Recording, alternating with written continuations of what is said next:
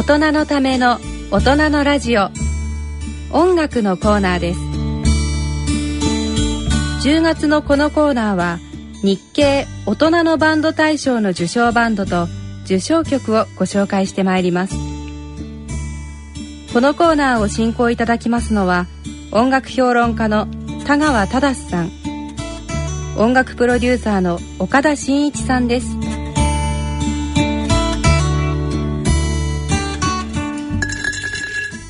えー、大人の音楽のコーナーを担当する田川忠です、えー、岡田真一です。えー、初回の放送ということでまず我々の軽い自己紹介をさせていただこうかなと思いますがじゃあ田川さんからどうぞ。えー、なかなか難しいんです。何をやってるか言われたら困るんですけど。まあ、えー、メインは、えー、音楽に関する評論やそれからまあ翻訳で、えー、昔、えー、今ミュージックマガジンとなってるニューミュージックマガジンの創作創刊で鉄道たり、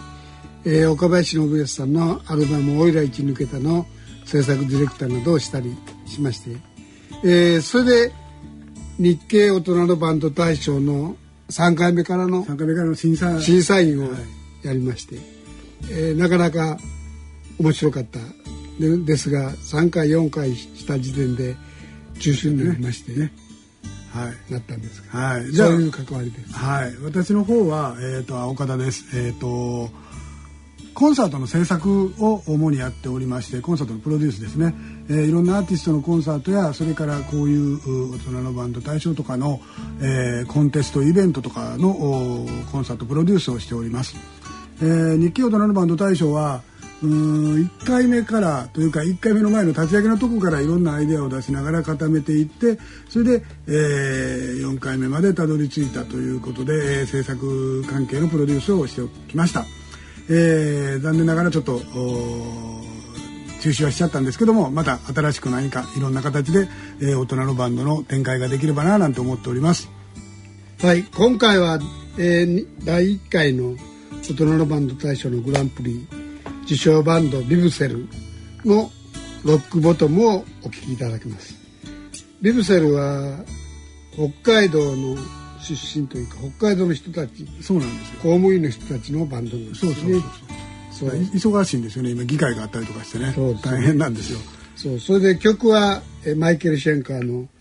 えー、ロックボトムのコピーといえばカバー。コピー、カバーです、ね、はい、カバーで。えー、なお著作権の関係でオンデマンド配信、ポッドキャストでお聞きの方は、えー、音楽をお聴きいただけませんので、あらかじめご了承ください。結構ベビセルすごいボーカルがしっかりしてるね。ね、そうなんですよ。ボーカルの人ね、あのー、本棚にマイ電話ボックスみたいなの作ってね、うん、でその中に綿をこう入れて、こう自分の顔だけ突っ込んでボーカルの練習をしているというね、それがあのー、テレビの放映の時に出てきたんですよ。顔だけ突っ込んでやってるとかね。もうそれはあのちょっと悪いけど笑ってしまいましたね。はい。半端やないな。はいはい。一生懸命練習してありました。それとやっぱりコーラスがしっかりしてる。そうそうそう。それはねすごい。うん。だから迫力ありましたよやっぱり。そうそう。まああとはまあギターが、はい、なかなかね。そう。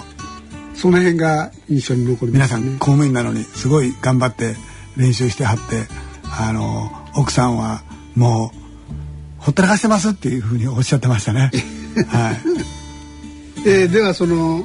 バンドのメンバーのレブセルのボーカル高橋さんと電話がつながってますのでちょっとお話を聞きましょう。はい。えー、高橋さん、はい、はじめまして。あ、はじめまして。えー、僕は3回目と4回目の審査員をしておりました田川と言います。えー、制作してました岡田です。ご無沙汰してます。ご無沙汰しております。お元気ですか？はい、ありがとうございます。えー、あの音は聞聞かせてもらってすごいなんというかヘビー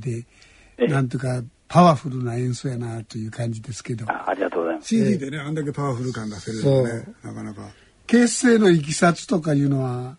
何かありますか？ええ。あの大体結成して10年ぐらいは経ってるんですけどあのもともとあのあった2つのバンドのメンバーがあの気が合う部分でこう合体してできたっていうような感じのバンドです。あの名前も非常にいい加減で、もともとその微分積分っていうバンドとダムゼルっていうバンド2 つのえ頭とお尻を取ったディーゼルになってます。なるほど。はいバンドの活動はでもこの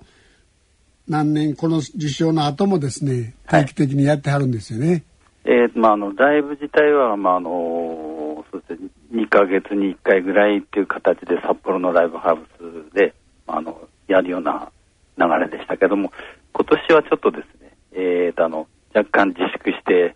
えーとそのなかなかのノルマの達成が厳しいとかそういった諸事情もありまして。仕事のね。仕事のね。はいはい。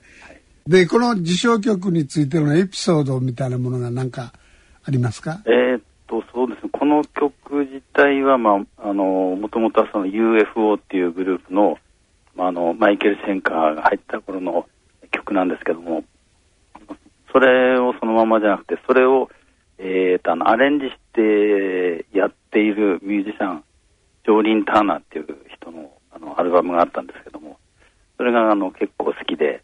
それを、まあ、あの、大体のカバーって感じで、えーやったものです。でもあれですよね高橋さんって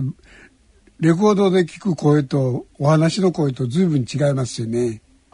あそれはそうですね、それはあの、一応私の売りになってるんですけど、あそうですか。これが喋ってるのがごく普通で、あの歌ってるのがちょっと、あの、ちょっとアブノーマルっていうか、そんな感じですね。うんあのメンバーの方々皆さん元気にしてらっしゃいます？え、あの、それぞれ頑張ってます。はいあの差し支えなければまあ今どんなお仕事させてるしてらっしゃるかのをまたご紹介くださいはい。えーっと、あの、私とドラムの三国とベースの木下は、まあ、あの、えー地方公務員で、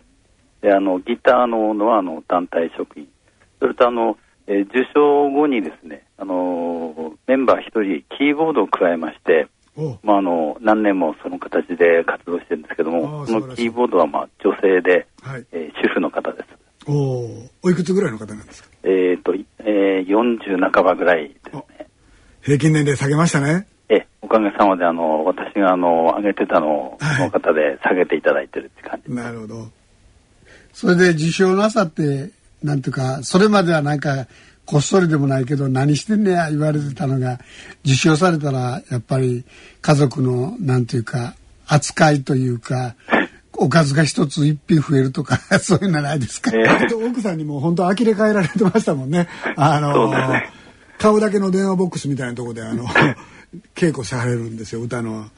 そうですね。はい。あの、えーあのーどうですか、まあ奥さん？あのー一応ですね、まあ、あのー受賞した頃は、まあ、それなりに、えー対応は良かったですけど、もう年数も経ちましたんで、だいぶ普通に戻ってますけど、大体あれですかその2つのバンドともヘビメタというかあのーハードロックとかのバンドだったの？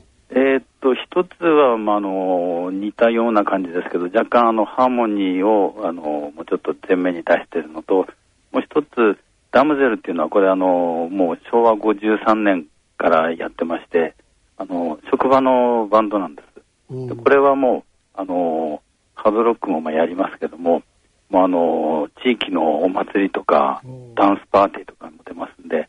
そういったポップスとかも、もうあの、結構やってます。あそうなんだ。それでこの今後の目標みたいなものはどんな感じですか？目標は、まあ、いろいろありはするんですけど、例えばこの見かけはあの、じいさんだけども、ハードロックをやったらすごく、まあ、かっこよくて重い音を出せるっていう、こういうバンドでですね、あり続けていきたいなとか、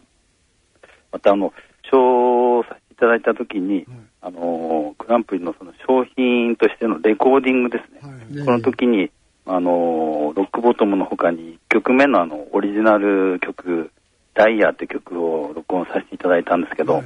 まあこれあの、ネット配信もされてるんですけど、最近はもうすっかり、あの、聞いていただける人もほとんどいないみたいなんですが、ぜひあの、またあの、聞いていただいて、はい。あの、ビブゼルのホームページにその感想なんかも、えー寄せていただきたいなっていうのは、まあそんな希望もあるんですけど。も。あの東京でライブとかの予定はないんですか？えー、っとですね、はい。これはまああの、なかなか、あの、お金もかかりますし、仕事の関係もあって、やりたいんですけども、なかなかあの、東京まで行ってっていうのはちょっとあれ以降2回ほどあのやった以降はちょっと実現できてないんですね。ぜひまた本当いらっしゃってねそうそうあの高橋さんにも見ていただきたいなと思いますけど、えー、そうですね。やりたいと思ってるんです。はい楽しみにしております。はい、我々もなんかあのいろんな形であの大人のバンドの人たちに協力できるような企画をまた考えていきたいと思いますのであぜひあのまた頑張ってください。はい、我々もちょっと頑張ろうと思います。はい。はいそれでは本当高橋さんどうもありがとうございましたすいや、ありがとうございました。高橋さんどうでした？初めてまあお話ししていろいろロックボトム聞いていただいて。なんか音楽のイメージとちょっとちゃうというか、クールな人やね。話してたよね。話してた。そうなんですよ。もう S 姿というかね、その、ルックスはもう普通のやっぱりあの僕らぐらいの年代の普通のサラリーマン公務員の方で、それであのー札幌では予選会をしたんですけれども、予選会の時にやっぱり普通に現れてあ普通のおじさんなのねとかいう感じだったんですけどもう一旦舞台に立つとすごいです。パワフルで、はい。はい。まあ、そういうおじさんがいっぱい現れると面白いんですけれどもそうですね。はいはい。でそれでは最後に、えー、とにラジオ日経の方からあーお知らせをお聞きください。